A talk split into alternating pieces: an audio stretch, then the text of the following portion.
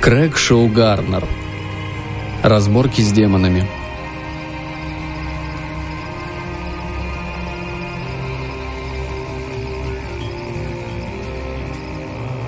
Часть вторая. Профессиональный волшебник должен придерживаться строгих этических принципов.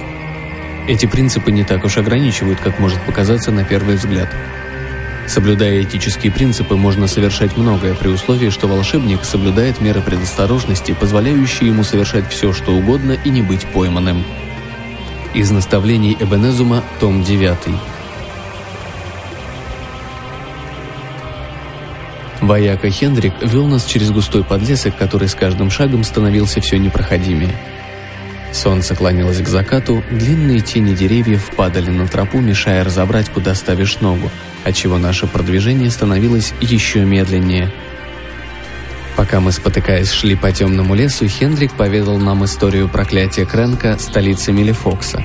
Рассказал о том, что демоны заполнили город и жить в нем стало небезопасно. О том, что земли вокруг столицы пришли в запустение, а леса одичали. Рассказала о двух волшебников, что постоянно живут во дворце, но не могут снять проклятие. О том, как он заключил сделку и получил заколдованное оружие, но не смог прочесть чертовски мелкие буковки. А потом их правитель, добрый и мудрый король Урфа Смелый, услышал песню Министреля о великом волшебнике из лесной страны. Хендрику поручили найти этого волшебника любой ценой. «Любой ценой?» – эхом отозвался Эбенезум. Его походка вновь обрела достоинство и уверенность, к которым я так привык. Ему ничуть не мешали заросли ежевики, через которые мы прокладывали путь. «Ну», — отвечал Хендрик, — «Урфа славится тем, что иногда склонен преувеличивать. Но я уверен, раз уж вы последняя надежда королевства, он...» Хендрик умолк и замер на месте — мы стояли перед плотной стеной из зелени, она тянулась, насколько хватало глаз, и возвышалась на дюжину футов над нашими головами. «Раньше этого здесь не было», – пробормотал Хендрик. Он протянул вперед руку, чтобы потрогать зеленую стену. Из стены вынырнула Лиана и обвела его запястье. Эбенезум чихнул. «Сгинь!» – заорал Хендрик и выхватил дубину из притороченного к ремню мешка. Эбенезум продолжал чихать. Хендрик саданул дубиной по лиане, но растение просто прогнулось под его ударом. Теперь уже ожила вся стена. Дюжины лианы ползучих растений, извиваясь, полезли из стены. Они тянулись к массивной туше Хендрика. Он размахивал дубины, отгоняя их от себя. Эбенезум спрятал голову под своей просторной мантией, из-под ее складок доносилось приглушенное чихание. Что-то вцепилось мне в лодыжку. Коричневая, толстая, гораздо толще, чем та, что угрожала Хендрику Лиана, обвела мою ногу и ползла к бедру. Я запаниковал и попытался отпрыгнуть в сторону, но в результате повалился на землю. Лиана потащила меня к сверхъестественной стене. Хендрик оказался там раньше меня. Окруженный растениями воин размахивал дубиной – Удары его стали слабее, и он уже не кричал. Лианы обвили его тело, оставались считанные секунды до того момента, как он исчезнет в зеленой стене. Я снова задергался, пытаясь избавиться от ползущего по мне растения. Растение оказалось чрезвычайно цепким. Краем глаза, пока Лиана тащила меня несколько последних футов к стене, я успел увидеть у себя за спиной Эбенезума. Растения окружили волшебника, но только сейчас начали цепляться за его колдовскую мантию. Казалось, ожившие лианы понимали, что Эбенезум представляет большую опасность, чем мы с Хендриком. Узловатый усик полз к рукаву волшебника, нащупывая дорогу к его руке. Мой господин отбросил полы мантии с лица и сделал три сложных паса, успев при этом произнести несколько слогов до того, как на него снова напал чих. Усик на его рукаве потемнел, усох и превратился в труху. Моя нога была свободна. Я отпихнул от себя мертвую лиану и встал – Хендрик валялся в том, что только что было зеленой стеной. Он ловил ртом воздух, а под его тушей хрустели увядающие листья. «Проклятие!» – стонал он, пока я помогал ему подняться на ноги. «Это дело рук демонов. Устроили мне ловушку за то, что я отказываюсь им платить». «Чепуха!» – покачал головой Эбенезум. «Это всего лишь колдовство, простое и агрессивное заклинание для растений. Думаю, оно исходит из крепка». Учитель зашагал по освободившейся тропе. Нам пора, ребятки. Кому-то, кажется, не терпится с нами встретиться. Я быстренько собрал разбросанные по земле пожитки и потрусил за учителем. Хендрик замыкал шествие. Он не переставал ворчать и, казалось, помрачнел еще больше.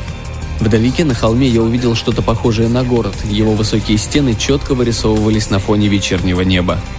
К стенам города мы подошли вскоре после захода солнца.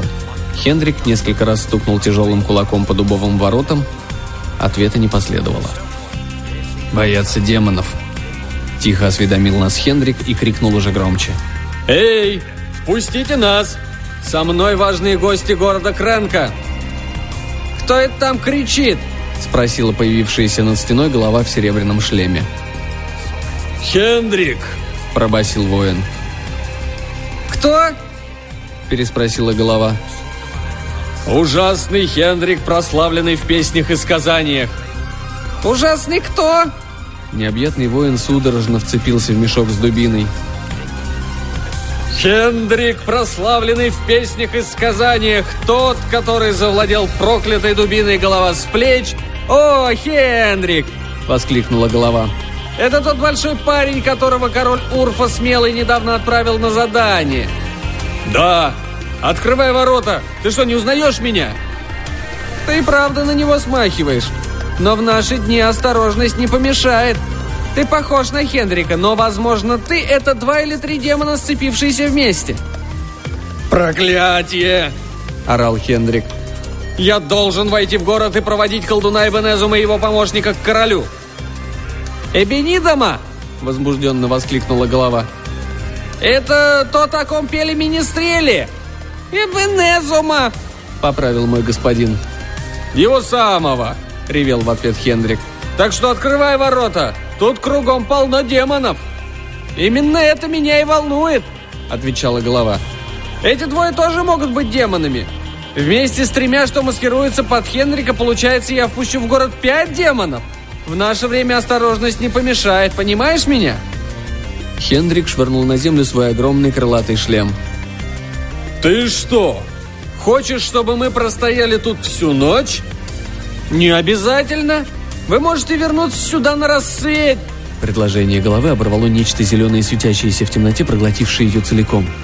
«Демоны!» – заорал Хендрик и выхватил из мешка свою дубину. «Умри!» Эбоназум беспрерывно чихал. Тем временем на стене появилось нечто. Оно светилось ярко-розовым. Что-то похожее на глаз над зеленым свечением повернулось в сторону ярко-розового. Глаз над розовым, в свою очередь, повернулся к зеленому. Что-то вывалилось из центра зеленой массы и поползло по стене в нашу сторону. Похоже, щупальце появилось из розовой массы, вцепилось в зеленый отросток и затянуло его обратно на стену. Оба глаза засверкали еще ярче и начали испускать свист, который становился все громче и невыносимее. Затем последовала вспышка, и оба существа исчезли под звук, напоминающий раскат грома. Городские ворота беззвучно открылись. Волшебник отвернулся от Хендрика и высморкался.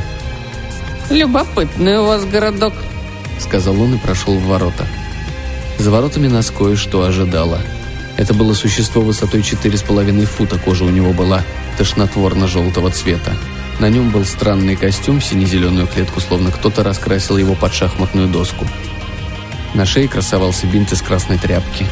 Голову существа украшали рога, физиономию, улыбка.